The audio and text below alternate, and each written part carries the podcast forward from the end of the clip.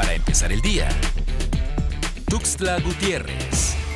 El gobierno federal anunció que se abrirá la vacunación para jóvenes adolescentes entre los 15 y 17 años de edad contra el COVID-19. El titular de la Subdirección de Prevención y Promoción de la Salud, Hugo López Gatela, anunció lo anterior y el proceso comenzará con el preregistro a través de la plataforma digital habilitada por la Secretaría de Salud mivacuna.salud.gov.mx a partir del próximo viernes 19 de noviembre. No precisaron el arranque de la aplicación para este grupo etario.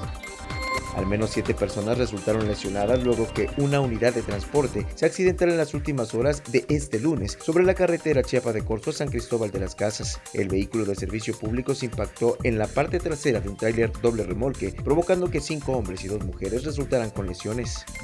El Laboratorio Estatal de Salud Pública reportó nueve pruebas positivas de COVID-19 en las últimas horas en personas mayores de 25 años de edad, de las cuales únicamente dos tienen enfermedades adicionales. En torno a los fallecimientos se cumplen 16 días sin que se presente alguno a causa de esta enfermedad.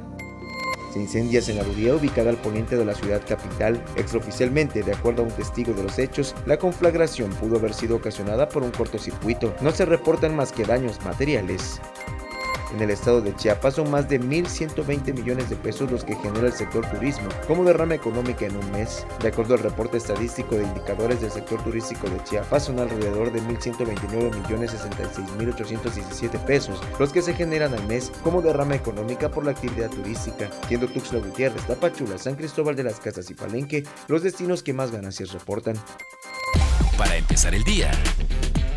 Tuxtla Gutiérrez.